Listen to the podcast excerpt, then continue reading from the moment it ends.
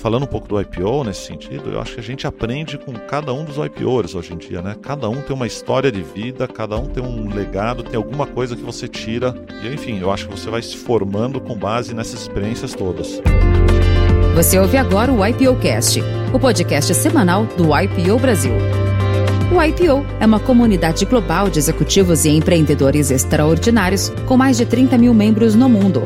Este episódio é patrocinado por Redes Propaganda, Priva Inteligência de Mercado, Michael Page e Icor, especialista em aceleração digital, e apresentado pelos IPOers Ventura Alonso Pires e Gustavo Ferroni Ferreira, que entrevistam Lars Heibel. Lars Heibel é CEO da Bontech, empresa de sua família. O empreendedor foi convidado a assumir o seu negócio em seu pior momento, quando a empresa acumulava dívidas e prejuízos. Para reerguer o negócio familiar, Heibel abriu mão da sua promissora carreira como executivo da Unilever. Contudo, o empresário sabia que sua missão precisava ser cumprida. Em primeiro lugar, muito obrigado aí pelo convite de participar desse podcast. E eu queria aproveitar aqui para parabenizar vocês por essa linda iniciativa, que é uma ideia que já existiu antes, mas vocês foram lá, tiraram o papel, fizeram acontecer e é um grande sucesso. Eu acho que isso aqui é um legado não só para o IPO, mas é um legado para o Brasil, porque eu acho que o conteúdo que vocês estão gerando aqui é um conteúdo que pode ser usado de diferentes formas e é um conteúdo único. Parabéns, realmente. Que legal, que legal. É, e, e precisamos das suas dicas aí também, tua experiência no IPO para a gente colocar isso para fora aí e poder usar da melhor maneira possível, Lars. Lars, conta pra gente como é que, onde você nasceu, de onde que você é, tua família, como é que foi tua infância, teu comecinho de vida. Bom, meu nome é Lars Heibel, eu tenho 51 anos, sou nascido em São Paulo. Ah, é o que eu falo, sou meio vira-lata. Meu pai é alemão, minha mãe é carioca, filha de alemã com indiano. É uma mistura ah, ah, bem interessante. Eu sou casado com a Andrea, tenho uma enteada, a Júlia, de 22 anos, e uma filha de 7 anos, a Laura. E tenho 33 anos de carreira. Legal. E, e sempre estudando aqui em São Paulo, então, nasceu aqui? Eu nasci aqui, eu estudei em São Paulo, eu estudei na, na escola suíça, depois uh, eu fui fazer administração de empresas na GV. Comecei já no primeiro ano de faculdade, eu comecei a trabalhar. Fui primeiro trabalhar na Pricewaterhouse, tentar ganhar um pouco de experiência na área financeira mas o pessoal acaba brincando muito, mas acabou sendo uma experiência muito rica, porque muito novo deu a oportunidade de conhecer diferentes empresas, diferentes meios. Isso foi, foi muito legal. Não era muito usual, né, Lars? Na sua época já eh, a faculdade junto com o estágio, né? Então logo no primeiro ano você começou o estágio. Isso foi uma orientação de pai, uma influência da Não. família ou você mesmo procurou por, por si? Eu, na verdade, assim, a, a GV incentivava você a fazer outras atividades, porque estudava de manhã e à tarde alguns dos alunos iam buscar outras oportunidades. Então eu,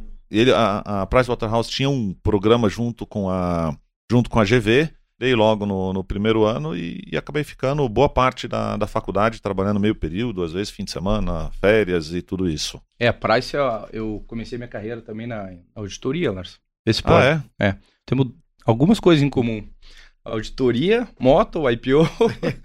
é, e sim, fiquei cinco anos. E como você falou, para mim também foi uma segunda faculdade, sabe? Porque eu sou engenheiro e fui aprender o que é uma empresa, como as empresas vivem, se estruturam, a engrenagem por dentro de uma empresa ali. Né? É uma baita escola pra gente. Não, sem dúvida para mim foi assim uma experiência prática logo no começo que me ajudou muito depois em outras etapas. Eu acabei indo para outras áreas, principalmente para a área de marketing e inovação, mas essa base financeira que a Price me deu me, me ajudou durante toda a minha carreira. Em primeiro lugar, eu entrei na faculdade GV, né? Eu vim de um colégio que não preparava direito para entrar em faculdade, então para mim foi assim uma grande conquista ter entrado uh, na faculdade e eu, eu entrei realmente com muita vontade de fazer, fazer direito à faculdade. E no primeiro ano, na época, uh, tinha um, um, banco de investimentos, era o principal banco de investimento, o Banco Garantia, que oferecia umas bolsas de estudo para a GV. Eu escolhia todo ano dois, dois alunos lá. E eu acabei me inscrevendo. Naquele momento eu não achava que tinha a menor chance, mas foi uma grande experiência, porque eu passei por 18 entrevistas dinâmicas de grupo, eu era muito tímido, então foi assim, foi um desafio enorme. E eu fiz porque eu achei que ia ser uma boa experiência, nunca achando que, que eu ia acabar ganhando uma das bolsas, mas acabei conseguindo uma dessas duas bolsas, que acabou sendo uma conquista muito importante para mim também, dando uma autoconfiança importante naquele começo de carreira.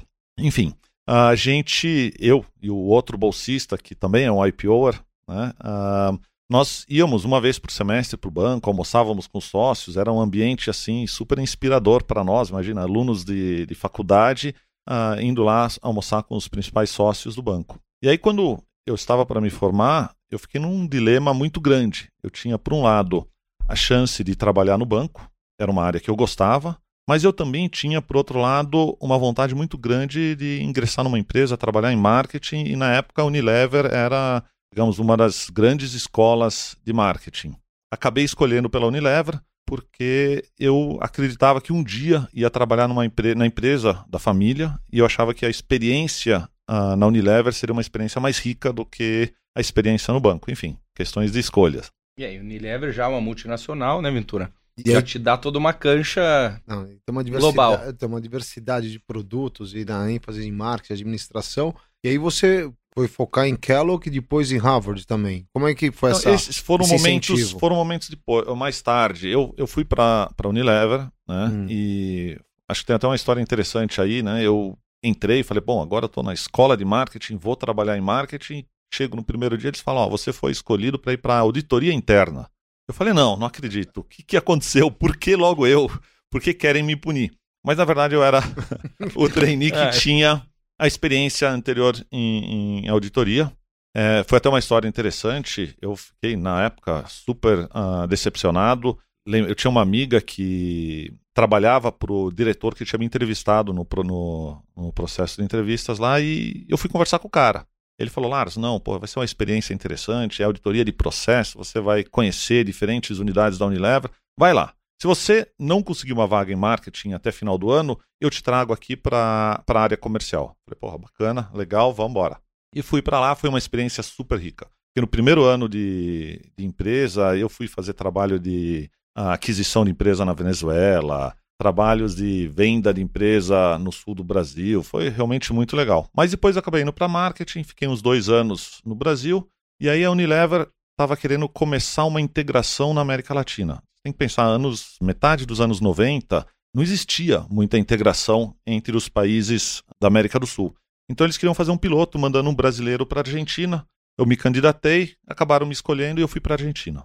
E para mim foi uma experiência super legal. Primeira vez morando fora, uma experiência gerencial, super novo, e fiquei três anos na Argentina. E lá me deram oportunidades, talvez, como muitas vezes aconteceu na minha vida, quando eu achava que eu não estava preparado ainda, não estava maduro o suficiente, mas acabaram me jogando nessas, nesses desafios e eu acho que você acaba aprendendo muito, né? E, e vai formando uma casca mais grossa cada vez que você se depara com, com coisas que você de repente acha que não está preparado. Então foi uma experiência riquíssima uh, trabalhando com inovação na América Latina.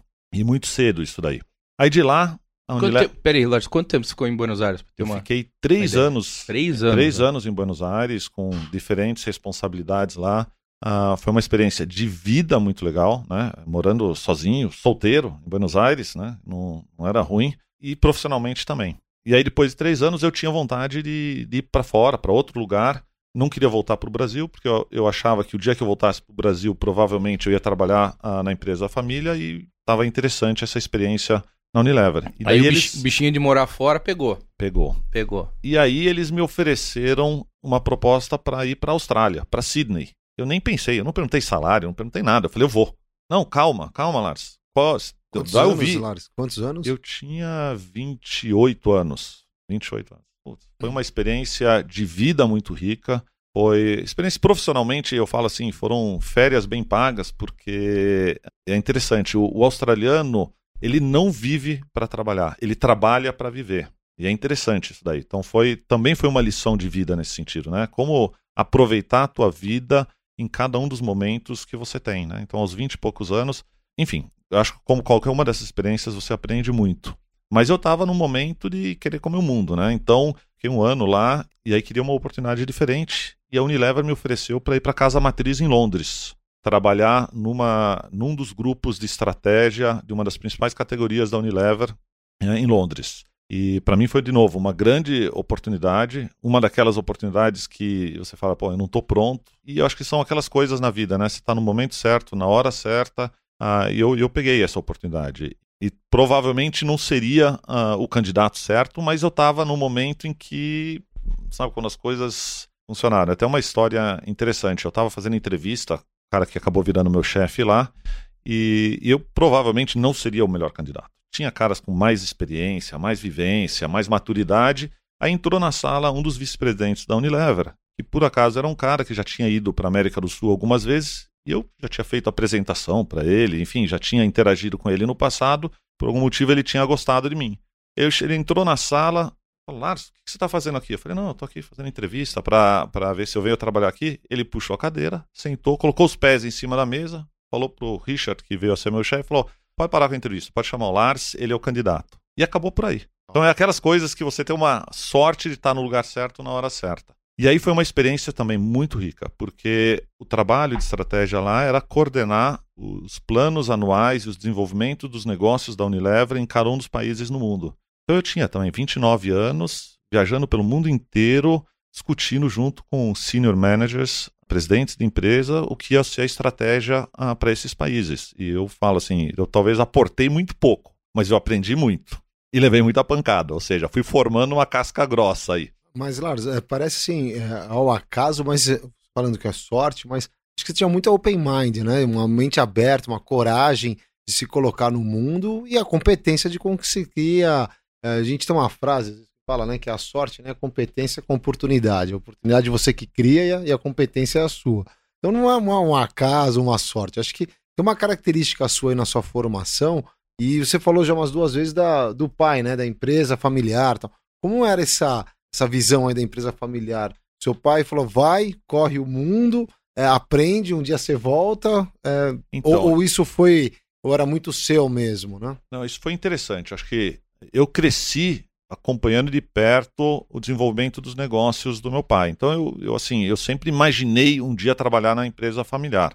Mas a verdade é que as oportunidades foram surgindo na vida numa velocidade que eu acabei deixando esse plano de voltar para a empresa familiar pro, realmente para um segundo plano e, e, de repente nem voltaria mais, porque eu estava em Londres, tendo ideia, isso aqui era começo dos anos 2000, estavam desenhando a oportunidade de eu ser o diretor de marketing da Unilever na China no final de 2001, 2002. E para mim era assim o lugar que eu queria estar.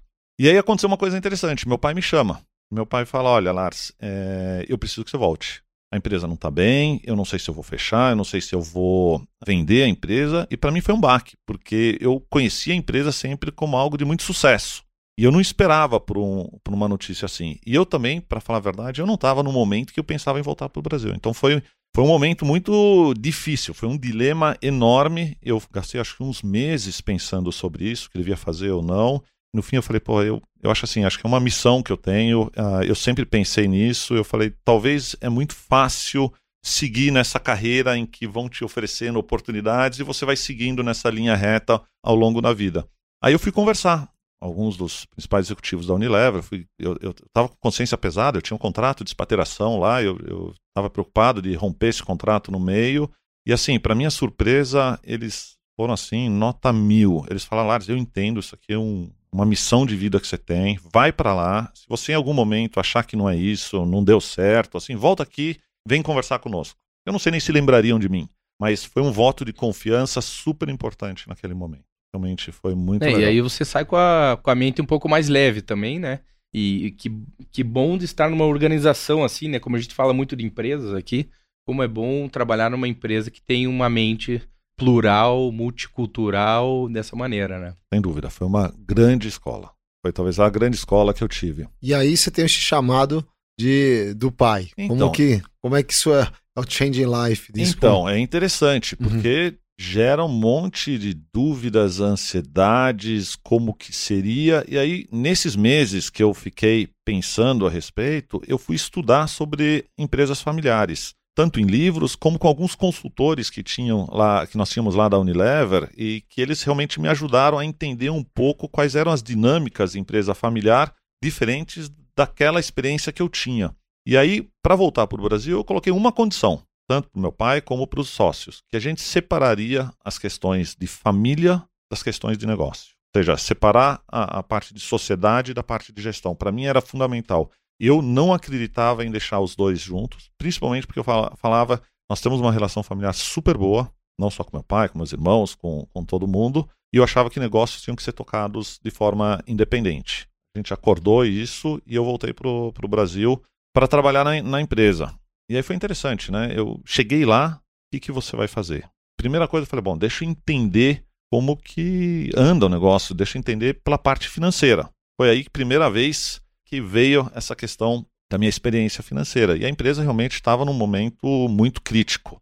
Então, meu foco inicial foi, foi, foi nessa área. E é interessante, né? Como numa, na necessidade você adquire um senso prático de urgência para tomada de decisão com pouca informação, que de uma forma ou outra as coisas vão funcionando.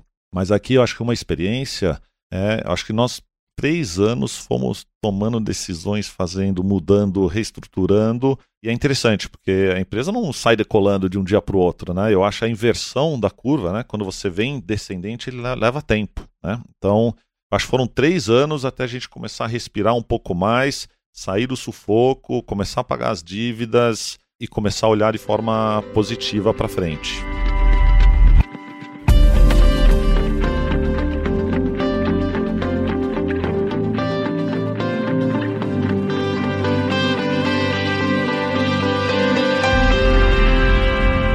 Lars, vamos, vamos voltar um pouquinho atrás, então, falar da como é que essa empresa surgiu, teu pai que criou a empresa, qual é o segmento, e quando você entrou aqui, qual foi o sangue, vamos dizer assim, o ar novo que você trouxe que gerou esses três anos aí de revolução, vamos dizer assim? Legal. Então, meu pai, ele veio para o Brasil, é alemão, veio para o Brasil depois da Segunda Guerra, literalmente com a roupa do corpo, sem falar português, sem conhecer ninguém e é um típico empreendedor que se fez do zero. Ele começou primeiro como arquiteto, depois meio que por acaso acabou entrando no ramo de mineração com um minério chamado bentonita.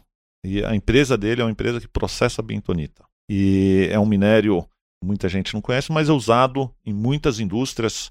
É o que o pessoal fala, é o bombril da mineração. Esse minério, ele processou, desenvolveu o negócio e acabou desenvolvendo muitos outros negócios depois em volta disso daí.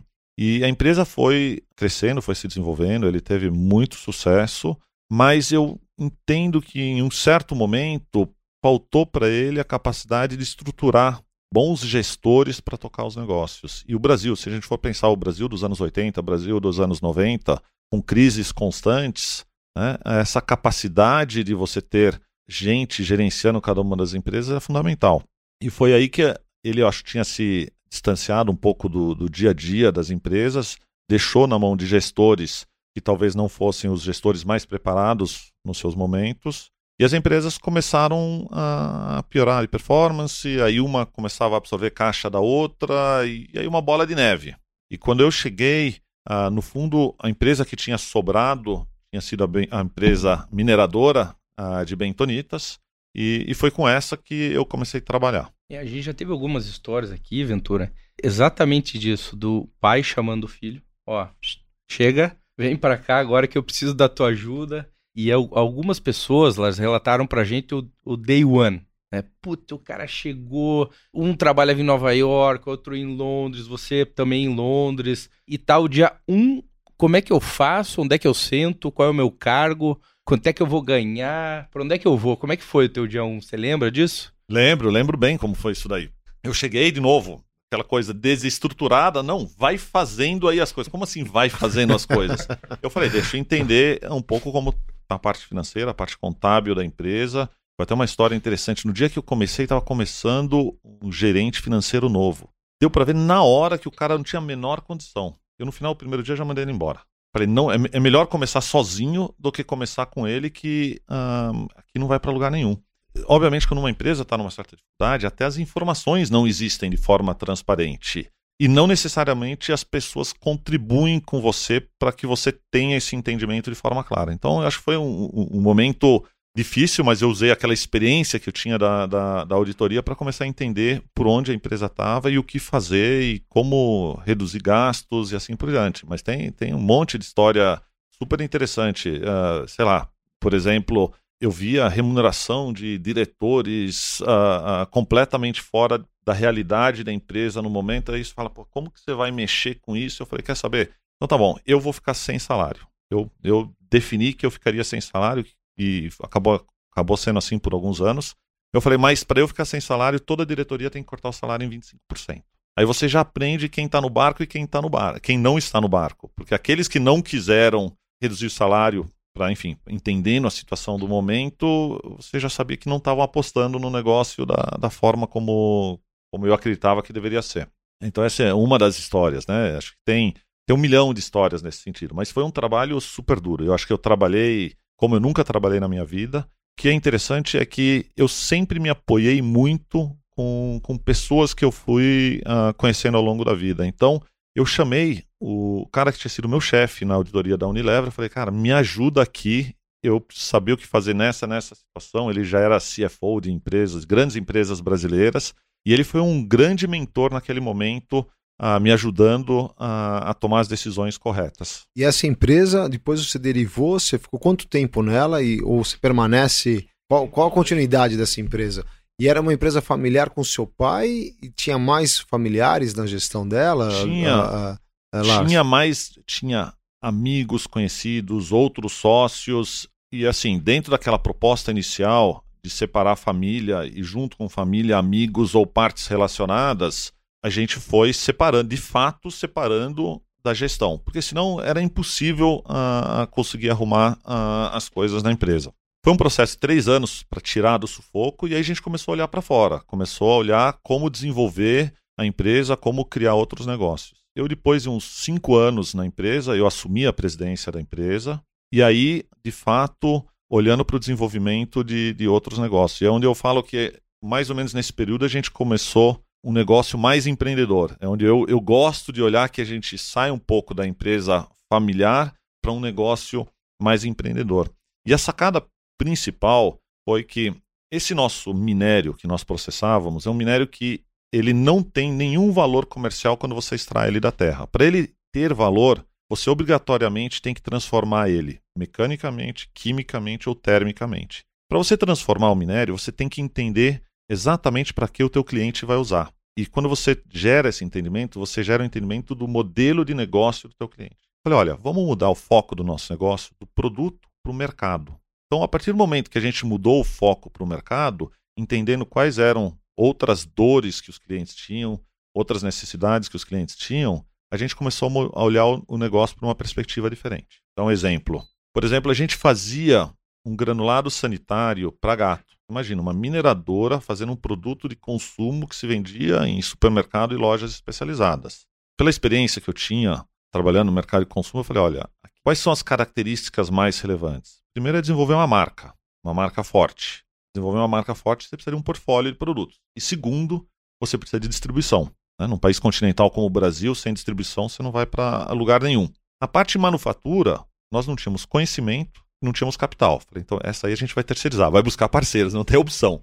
E foi assim que a gente começou a desenvolver o um negócio de pet care. A gente separou isso da mineradora, criamos a Kelco Pet Care, e focamos muito no mercado de alimentos. No primeiro momento, de petiscos para alimentos, que era um, negócio super incipiente no Brasil, mas muito forte na Europa e nos Estados Unidos. Isso ano 2000 e... 2004, 2005. E aí a gente começou a desenvolver a Kelco, que hoje, é, é, digamos, acho que já em 22 agora é a principal empresa do, do grupo. Então virou um negócio independente focado nesse modelo. Tem, sei lá, um outro caso. A, a bentonita era utilizada no mercado de detergentes. Quais são os problemas que essa indústria de detergentes tem? Eu, aí sim eu tinha bastante experiência pela Unilever. Eu falei, olha, eles têm um problema grande para desenvolver as tecnologias para os projetos de, de inovação.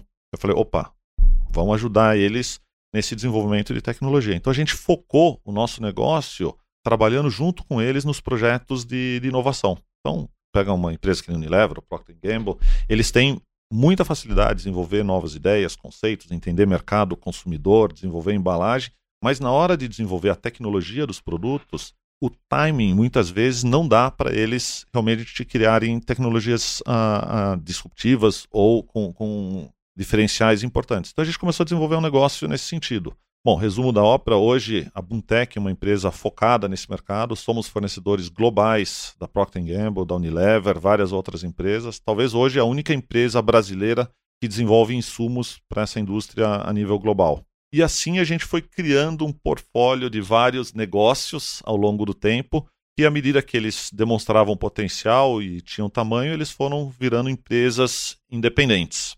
E assim foi o modelo que a gente usou para desenvolver o grupo até 2015, quando a gente sentou para pensar num planejamento estratégico e a gente falou: bom, o que de fato a gente quer fazer? A gente falou: olha, em primeiro lugar, a gente quer aumentar o nosso portfólio mineral. Foi aí que a gente começou a investir em uma série de outros minérios.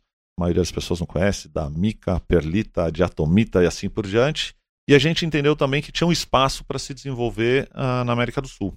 Então nós fizemos duas aquisições na Colômbia, fizemos duas aquisições na Argentina, a última esse ano, acredite se quiser, mesmo com toda a situação da Argentina.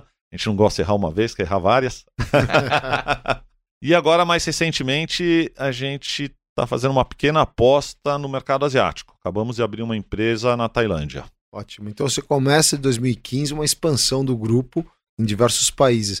Qual o tamanho hoje do grupo uh, em número de funcionários, de, de atividade, Lar? Só para a gente Olha, a gente... E, e, mineração é um, é um assunto que poucas pessoas conhecem, né? E aí você já citou aqui alguns minérios, eu fico imaginando para que, que serve cada coisa. Fiquei perguntando, será e... que tá na tabela periódica? É, tá na tabela periódica, e o bentonita, que sai para diversos... Ele é multifuncional, o bombril, né? Eu falei, pô, como o minério é bombril, né? Eu não imaginava que um tinha tantas utilidades assim diversas, né? Acho que era Interessante. E você foi para marketing e administração, né? E aí teve uma especialização nessa, né, nesse canal de produtos, de inovação, né? Olha como deu um impulso é, natural aos produtos da, da empresa, né? É, eu acho que assim, eu acabei focando muito minha carreira na área de inovação. Por mais que quando uhum. eu voltei para o Brasil, eu acabei trabalhando principalmente na área financeira, mas grande parte da minha carreira sempre foi em inovação. E eu acho que esse, essas ideias, esses conceitos de inovação que, que eu aprendi na Unilever, acabei trazendo para a empresa. Tanto é que, sim, hoje uh, o nosso grande lema na empresa é descomplicar a inovação. Esse é o que é o, é o mantra que nós acreditamos, ou seja, como olhar para a inovação de uma forma simples, reduzindo complexidade. Todas as empresas, de uma forma ou outra, trabalham pensando uh, nesse sentido e buscando soluções sempre de uma forma simples e ágil. Você perguntou para mim do, da, do grupo, a gente passou de mil funcionários agora esse, esse ano. E esse ano devemos faturar mais ou menos um bilhão de reais. Não, você falou mil funcionários, Lars. Eu lembro você falando aqui que teve aquela oportunidade da Bolsa do Garantia. Você começou como trainee na Unilever. Como é que você enxerga a gente, tuas, tuas novas contratações? Você foca nesse pessoal que vem chegando logo cedo? Porque vai formar a base né, do teu negócio. Mil pessoas, pô, tem que ter muita gente boa na base aí também, né? Nosso negócio, que é um negócio mais empreendedor, ele depende de pessoas ah, empreendedoras, ou seja, depende de talentos, depende de pessoas que são fora da média. Então, o nosso grande desafio é contratar e desenvolver talentos na nossa empresa. Eu, eu digo assim, talvez nos primeiros anos, quando a gente começou a crescer e desenvolver o negócio, eu fui o grande responsável por trazer novos negócios desenvolver esses negócios, hoje já não sou mais. Hoje eu tenho uma equipe super boa responsável por esse desenvolvimento. E essas pessoas têm sentimento de dono, vestem a camisa de uma forma impressionante. Então, o grande desafio é continuar motivando, desenvolvendo essas pessoas, participando essas pessoas do resultado da empresa e trazer mais gente com esse espírito empreendedor. Né? Porque eu acho que assim, Enquanto a empresa tem um tamanho menor, é mais fácil você manter essa agilidade. O grande desafio é como fazer com que essa empresa mantenha esse perfil empreendedor num tamanho e numa complexidade maior. Acho que com certeza esse, esse YPOcast vai, vai servir de inspiração para eles também, Lars. Vamos começar a ouvir aqui, né? Você são nossos clientes.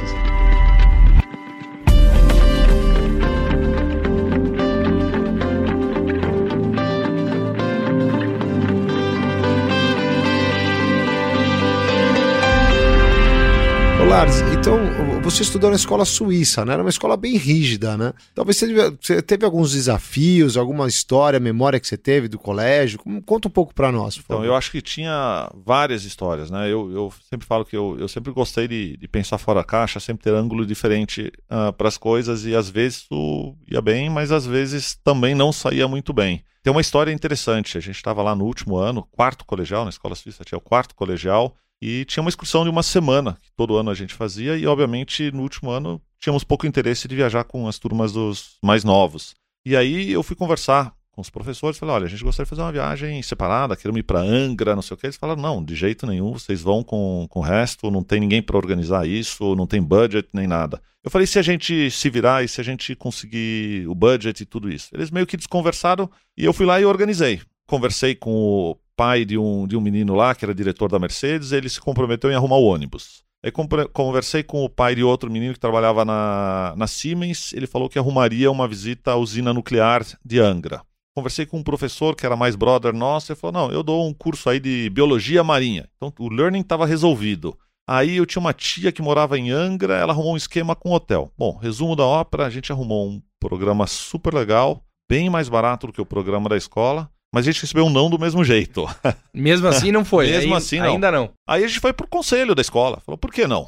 E, e essa questão de ficar questionando a escola e desafiando a, a, a, o status quo da escola não, não caía muito bem na escola suíça da época. Mas resumo, a gente conseguiu viajar, a viagem foi muito legal, foi a grande experiência do final de curso para nós. Foi uma das histórias que foi marcante para nós positivamente, para alguns professores lá, de repente, nem tanto.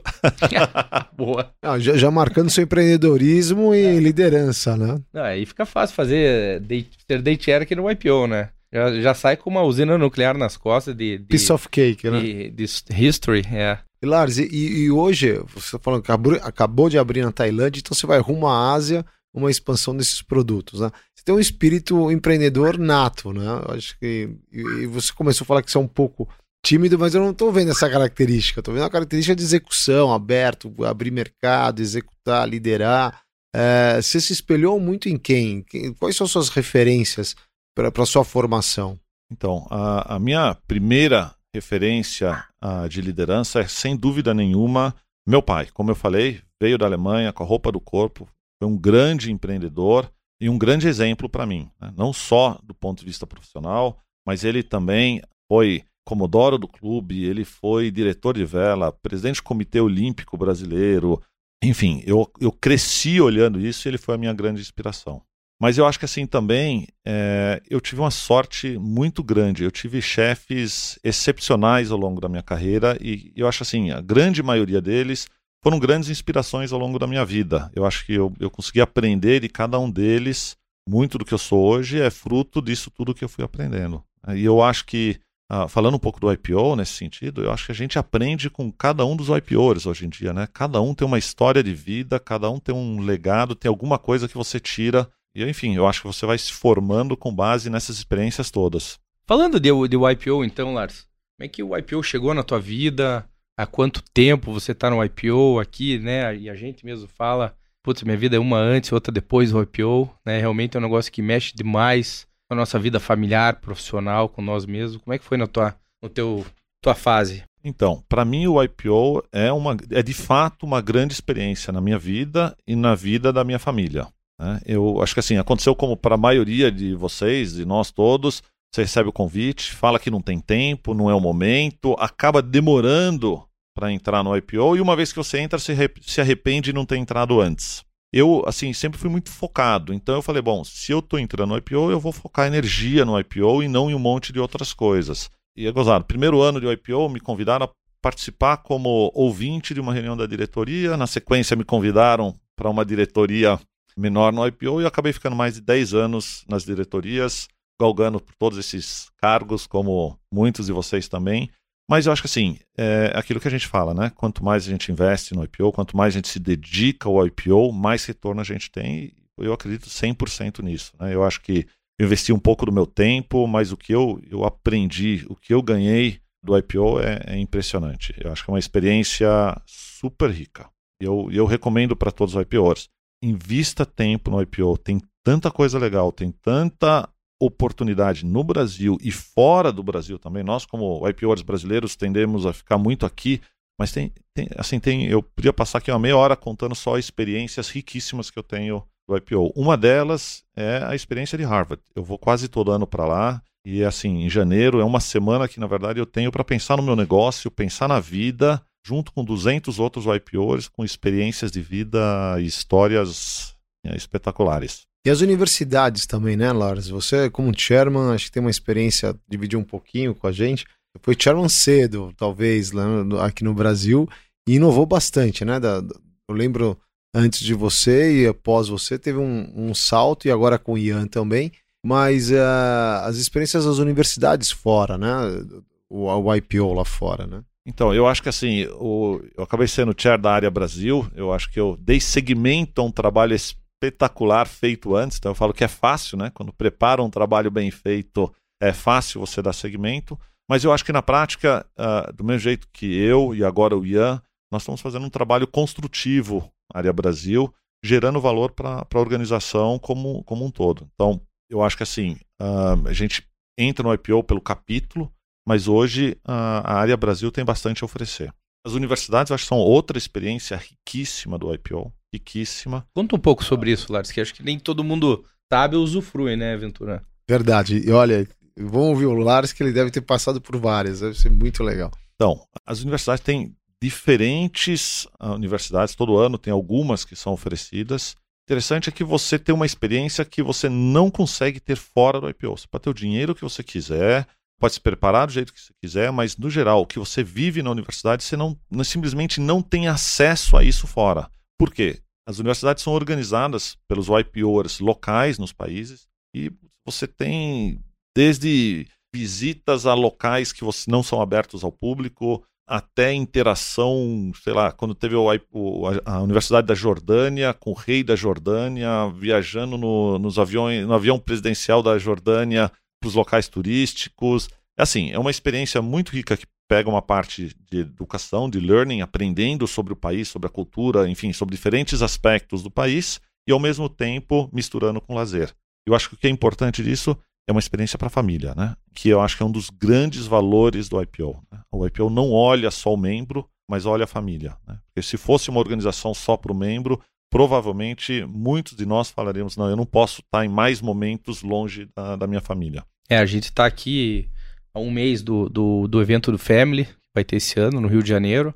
Vai ser o meu primeiro Family, vou com a minha esposa, estou muito empolgado em ir. É uma programação intensa e riquíssima gente vai ficar lá quatro dias no Copacabana Palace, então tem toda uma pompa, festas e, e várias palestras. Puta, é, realmente é um negócio muito difícil de reunir.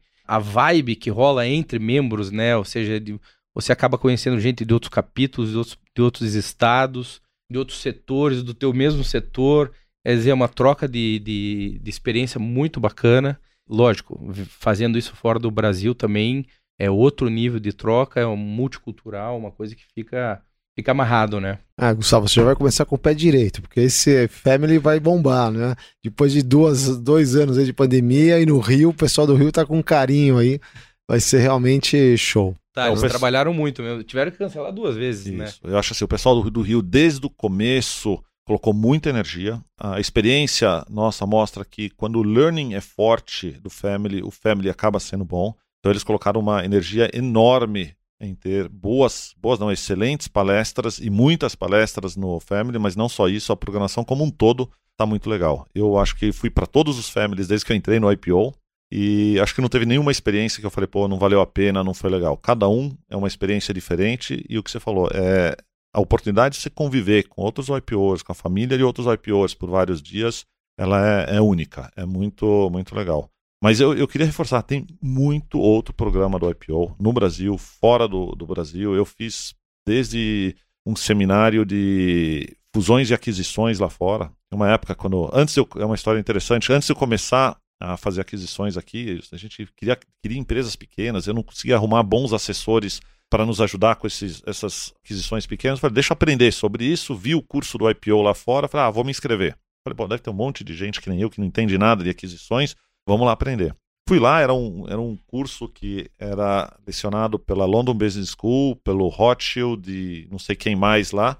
Eu cheguei lá, eu era o único tonto no meio. Porque todo mundo só era macaco velho de fusão e aquisição, trocando experiências, táticas de negociação e tudo. Então foi, foi, foi riquíssimo para mim. Riquíssimo. Muito legal. E, Gustavo, falando um pouquinho aqui, a gente falou da, da profissão, do estudo e tal, e não falou um pouco do esporte, né? Das aventuras do, do Lars, né? Queria entrar um pouquinho nesse, nessa seara, Lars. A gente sabe que você adora passeios de moto, as viagens de moto. Tava falando um pouquinho antes aqui do wingsuit, wingsuit não, o wing, o wing, wing foil. O wing, foil. O wing, wingsuit wing você vai tá fazer, ele tá na lista ainda, mas é o wing foil. Conta um pouquinho pra gente esse, como é que você conciliou a, a sua vida empresarial, liderando, inovando e a, e a sua vida de esporte? O que, que você gosta de, de hobby e as aventuras suas, né? Então, de hobbies, uh, eu gosto de viagens uh, pouco usuais, assim. Eu gosto de, de desafios na, nas minhas férias, nas minhas viagens. Então, eu negociei com a minha esposa, que eu tenho as férias com a família, que são férias mais usuais, né? Uh, mais do jeito que, que a família curte. E tem umas férias que eu faço coisas mais fora da caixa, diferentes, que tem desafio e que eu adoro. Então, Bom, eu penso desse jeito, né? Minha esposa fala que eu só gosto de roubada. Essa é a interpretação dela. Mas, então, eu, eu gosto muito de viagem de moto. Faço sempre com um grupo de amigos. Já fizemos, já saímos de Manaus, passando pela Estrada Fantasma, Transamazônica, vindo até São Paulo. Já fomos até o norte do Alasca, até Prudhoe Bay, Ushuaia. Já fiz uma vez uma outra viagem que foi cruzar a Mongólia, só que essa foi a cavalo. Esse foi um desafio diferente. Então, eu procuro cada ano, cada dois anos, fazer uma viagem de até duas semanas diferente. É, essa, esse tipo de viagem parece que dá uma resetada no, no teu Winchester, né? No, no, na memória RAM, você volta zerado, né? Pô, volta, exato. É. Porque você muda o mindset para outro lado, tá no meio da natureza, com diferentes desafios, um grupo de amigos. É, para mim, realmente, não tem nada que me energiza mais do que isso daí. É, eu gosto muito. Eu conheci o, o Lar, eu conheci o Lars no Rio de Janeiro, no BLC, que era quando ele era chair. Logo depois entrei num grupo, o IPO tem uns grupos informais do WhatsApp. E aí um, um maluco lá falou assim: pô, vamos criar um grupo de moto. Eu falei: não, não acredito que tem alguém que anda de moto aqui, né? E aí nós estamos no mesmo grupo de moto. Então todo mundo que viaja no grupo, né, Lars, posta ali, a gente vai viajando junto. Puta, é uma delícia. É muito gratificante. O IPO tem isso, né? Não é. É uma vida como por completo, né? Então tem os hobbies, tem os esportes, tem os, os itens familiares. Puta, é muito bacana surfar tudo isso daí. Né? Lars, falando aqui dessas viagens de moto, o tanto que mexe com a gente, né? É, faz a gente repensar, enfim, refletir internamente. Você tem mais algum outro esporte que você faça ou que você já fez que, também te, te trouxe esse, essa maneira de pensar para dentro? Tenho sim. Eu, eu comecei a velejar muito cedo, por influência do meu pai, que era velejador. Eu comecei aos 10 anos de idade a velejar. E é interessante que meu, meu grande companheiro de vela da época é, era o Robert Scheidt. Nós crescemos juntos, velejava, viajava com os pais dele, que meio que eram meus pais postiços, porque meu pai trabalhava muito, não tinha tempo de me acompanhar, e eu viajava com ele. Foi um grande aprendizado para mim, porque naquela época por mais talento que o Robert tivesse, ele não era o grande talento no momento. Ele era, a gente competia meio que de igual, óbvio que ele era melhor do que eu, que... mas não era nem o melhor velejador na época. Mas era com certeza o velejador mais dedicado. E essa dedicação excessiva dele fez com que ele se transformasse no melhor velejador do Brasil, melhor, melhor velejador do mundo e finalmente acho ele é o maior esportista da história brasileira. Mas ele se formou pela dedicação incansável que ele tem. Então, para mim, foi um grande aprendizado e que eu vejo hoje em dia, né? Eu acho que o sucesso está muito mais por aquilo que as pessoas persistem, pela resiliência, do que pelo talento, né? Você precisa dos dois, mas sem a persistência, uh, você não chega lá. É isso aí, Lars. E, e o Next? Como é que você está de hoje aos próximos anos? O que, que você tem em mente? Quais são os novos desafios que você se colocou? Então, eu acho assim, a gente está vivendo um momento muito bom na empresa hoje. Né? Então, seja expansão aqui, estamos cheios de projetos novos. A gente gosta de andar no contraciclo. Né? Então, eu entendo que hoje muita gente está desacelerando, esperando para ver o que acontece no Brasil, América do Sul, com toda essa confusão que a gente tem política econômica, e a gente está no momento de acelerar. Tanto é que a gente está nesse momento com seis projetos industriais novos e acreditando muito nesses novos uh, desafios que temos pela frente. Então, acho que a gente está num momento super bom. Mas eu acho que, ao mesmo tempo, o meu grande desafio pessoalmente hoje é trabalhar na minha sucessão e, e na sucessão dos meus principais executivos na empresa. Eu acho que é uma coisa que quando você trabalha de uma forma muito empreendedora nas empresas, você não, não pensa muito e não pensa o suficientemente nisso, mas uh, chegou a hora e meu fórum mesmo me fala várias vezes que eu tenho que trabalhar mais uh, na sucessão. Então esse para mim é um grande desafio que eu tenho para frente. Putz, excelente. É. é, a sucessão também é um, um tema que está sempre em voga aqui, né, Ventura? E também o IPO tem aqui no Brasil grandes parcerias com a Dom Cabral, com a GV. Sempre tem cursos e eventos falando disso. Inclusive, se esgotam rapidamente, porque o pessoal pensa muito nisso, né? Chega uma hora que tem que começar a exercitar. Laros, olha, a gente está chegando quase no final da nossa, do nosso dia aqui, da nossa entrevista. Foi um prazer mesmo escutar tudo isso. A gente não podia deixar de te dar um presente aqui. A gente queria entregar aqui no nome do podcast um, um livro, uma biografia do André Agassi. É um esportista, né? É um cara que teve uma história enorme aí dentro do tênis, né? No mais alto nível de tênis. Teve uma infância muito dura, ele foi muito, muito puxado pelo pai dele. E ele diz aí que ele amava e odiava o tênis ao mesmo tempo. E a carreira dele só deu um turning point assim quando ele já estava mais velho. Ele foi número um do mundo, se não me engano, com 40 ou 41 anos. Então, e ele fala abertamente aí todos os medos e, e poderes que ele encontrou dentro dele. Espero que você não tenha lido, que seja uma inspiração a mais para você aí no teu mundo dos esportes radicais, o wingsuit e o que venha por vir aí, né? Pô, legal. Eu, eu vi falar do livro, não li ainda, muito obrigado, vou ler com certeza e vai ser mais uma grande inspiração. Ô, Gustavo, acho que fantástico a história do, do Lars, né? me inspira bastante, acho que vai inspirar bastante os nossos colegas e que tenha muita inovação, muitos produtos novos, conquiste a Ásia, né? A Tailândia é um, é um país que é, eu adotei, é, viu, Lars? Só no finalzinho, umas 14 vezes já fui lá de mochila, então é um país que Tá no meu Pode coração. Ser embaixador dele lá. Você tem que ir lá é, o negócio pra ele. Pô. Primeira vez foi em 90 que eu passei lá em Bangkok e caí lá de mochila. Então é um, é um prazer, vai ser muito legal. Você vai ter boas experiências lá. E mais uma vez é um prazer estar aqui com você, Gustavo, com o Lars, participando desse projeto e contribuindo para o legado dos, dos IPOvers e, e a continuidade das experiências de vida que nós temos, né? Maravilha. Obrigado, Lars. Obrigado mesmo. Gustavo Ventura, eu que agradeço aí pela oportunidade e mais uma vez parabéns aí pela iniciativa de vocês. Se você gostou dessa conversa com Lars Heibel, não deixe de escutar os outros episódios do YPOcast, disponível em todas as plataformas de streaming.